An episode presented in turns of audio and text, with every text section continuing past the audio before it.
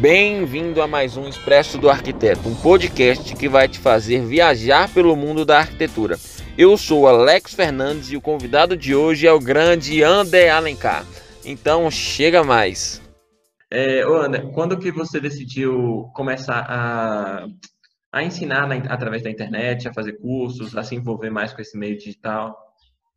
Foi o ano passado, no começo de 2000 e verdade, foi em 2018 que eu tinha já um, uma vaga ideia, mas não estava claro para mim. Em dezembro de 2018 que deu o clique.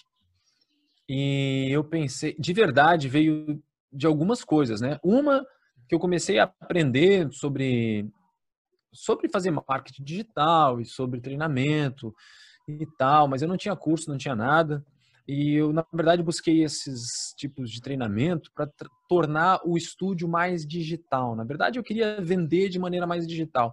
O que acabei fazendo mesmo. Hoje, de verdade, a gente não faz nenhum tipo de prospecção. Eu não, a gente não tem mais nenhum tipo de prospecção ativa, de ligar para clientes, isso não acontece mais. Todos os clientes que chegam na oficina 3D vêm, a gente está aqui esperando. Daí eles ligam e a gente, porque, por causa do conteúdo que a gente divulga, tá? É, mas, é, no ano passado, eu comecei a. O que acontece, cara? De verdade, eu sempre precisei treinar minha equipe. É isso que acontece nos últimos 20 anos. Se eu quisesse algum artista novo aqui, eu tinha que pegar alguém cru, treinar para começar a trabalhar aqui. Isso sempre aconteceu. E, e eu pensei, cara, eu posso começar a treinar mais gente de uma vez só e eu tava sentindo dificuldade para contratar as pessoas. Então, cara, eu vou começar a treinar as pessoas para elas poderem trabalhar para o estúdio. De verdade, foi meio que uma coisa leva a outra, sabe? E eu comecei a gostar muito quando eu comecei a falar, quando eu comecei a perceber que existiam bons cursos, inclusive, existem hoje muitos vários cursos bons de 3D. Mas nenhum deles era ministrado ou entregue por alguém que vive a vida real de, um, de alguém que, tipo, tá 20 anos sabendo lidar com clientes, sabendo negociar orçamento, sabendo divulgar o trabalho, sabendo tentar ter um posicionamento de marca, entendeu? Muita gente que entende muito do software e tal, e, e sabe até melhor que eu, mas tinha pouca gente que sabia exatamente da vida real de um estúdio, da vida real de atender clientes, da vida real de ganhar dinheiro com render de verdade, porque querendo ou uhum. não, eu já consegui fazer isso há muito tempo. E eu pensei, cara, tá aí, ó, eu acho que as pessoas, os artistas 3D, tudo que eu consegui nessa minha vida foi por causa do 3D. Se eu consegui ter a minha casa na beira-mar, meu carro, meus apartamentos, minhas coisas, tudo, meu estúdio, foi por causa do 3D. Eu vim de uma família humilde. Eu comecei a ganhar dinheiro vendendo periquito. Então, assim, a renderização de arquitetura foi o que me deu tudo que eu tenho hoje é, financeiramente falando. E eu pensei, cara, tem tanto artista por aí, bicho, só falta um clique para esses caras, falta algum. Eles precisam entender que eles podem cobrar mais. De verdade, quando eu falo que assim, ó, qualquer construtora paga mil reais numa imagem, às vezes a galera. Caralho, é sério mesmo? Porque nem passava pela cabeça dos caras que eles podiam cobrar mais do que 50 reais num render. Quando tu diz isso, eles explode a cabeça da galera. E eu queria mostrar essa realidade, porque tem muita gente talentosa que merece ter uma vida melhor, dar uma vida melhor para familiares, é, alavancar enquanto estúdio, enquanto artista, conseguir ter uma vida mais digna. E tudo isso eu comecei a sentir quando eu comecei a distribuir essas coisas que eu sabia na internet, gratuitamente. Comecei a ver que a galera, bicho, aquela dica que tu me deu me fez fechar um projeto de 20 mil. Deu, sério? Que animal! Comecei cada vez mais a fazer isso. E quando eu percebi, eu tinha aberto uma turma e estava ajudando um monte de gente é, a conseguir coisas legais e eu estava sendo ajudado. Porque eu estava sendo ajudado de que maneira? Eu, eu tenho muita gente hoje para contratar, eu só escolhi lá dos meus alunos e se eles. Muitos a gente faz proposta que aceitam, muitos que não, mas eu quero dizer, é mais fácil para achar pessoas para eu poder contratar. E da mesma maneira, eu estou retribuindo um pouco daquilo, tudo que essa indústria ou comunidade, eu acho assim melhor chamar, me trouxe também na vida. Ô, André, é, você, hoje você é muito grande na internet, é, principalmente aqui no Brasil, nessa área. Você nunca pensou em, por exemplo, promover um concurso seu ou algo do tipo assim? Acho que seria algo bem, uma ideia legal para a galera. É, eu já pensei sim, tá? Eu, eu tô colocando tá isso. Nos planos. Em, tá, tá nos planos. Daqui a pouco vai ter sim um contest um concurso, a gente vai fazer. Eu estou pensando em. tem tanta coisa, tem tanta coisa que eu quero fazer. Eu quero fazer até um reality show. A gente vai fazer umas é. coisas bem legais. Massa. E, e para a internet hoje, eu acho que tem muito espaço, porque dessa área você domina, porque não, não tem outro que cria a mesma quantidade de conteúdo que você, que você cria. É, então, assim, você tem muito assim, espaço assim, realmente para poder ousar nessa área.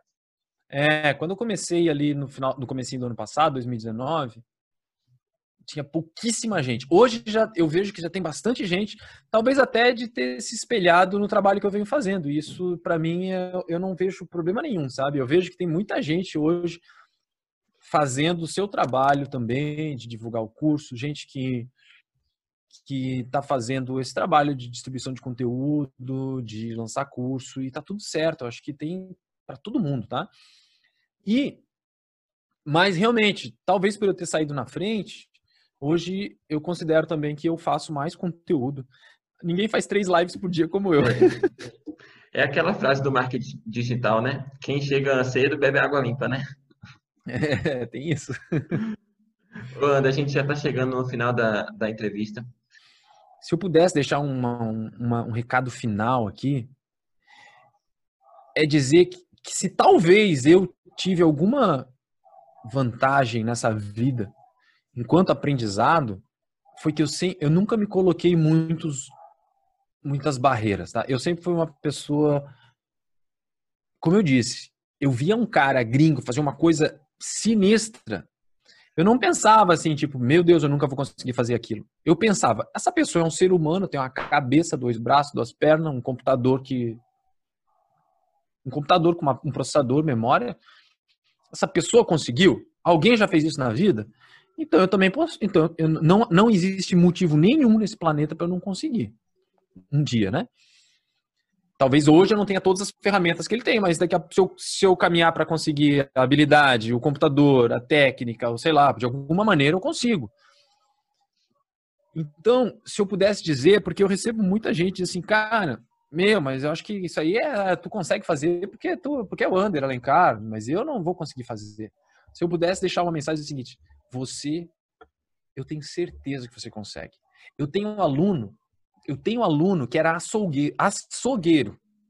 O cara largou o açougue, comprou um computador e está fazendo meu curso, está fazendo imagem irada. Eu tenho gente que é advogado, tem gente que é arquiteto, tem gente que tem 16 anos, tem gente que tem 50 anos que é meu aluno. Então, não é se você quer, você consegue, tá? Então, é uma é um mito esse negócio de que esse negócio não é para mim. É um mito dizer que você não tem talento. É um mito de dizer que você não é capaz. Tem muita gente que acha isso sobre o talento como se fosse uma coisa divina que veio. De verdade, tem gente sim que tem, tem mais facilidade para algumas coisas, mas não que não seja um limitante para você. Se você quiser de verdade, você consegue. É como disse, disse já Chuck Jones, um animador da Warner, já falei sobre isso, mas vou repetir aqui no teu podcast. Ele disse: dentro da gente, ele é um desenhista, dentro da gente tem 10 mil desenhos ruins. E para começarem a vir os desenhos bons, a gente tem que se livrar desses 10 mil desenhos ruins. Então, se existe 10 mil renderings ruins aí dentro de você, ou 2 mil, eu não sei quantos são, ou 500, os mais é, que estão na frente, basta você soltar eles quando eles terminarem, vai começar a vir os bons. E é esses bons que vão te dar frutos. Verdade. Ótima dica, ótimo conselho para a galera.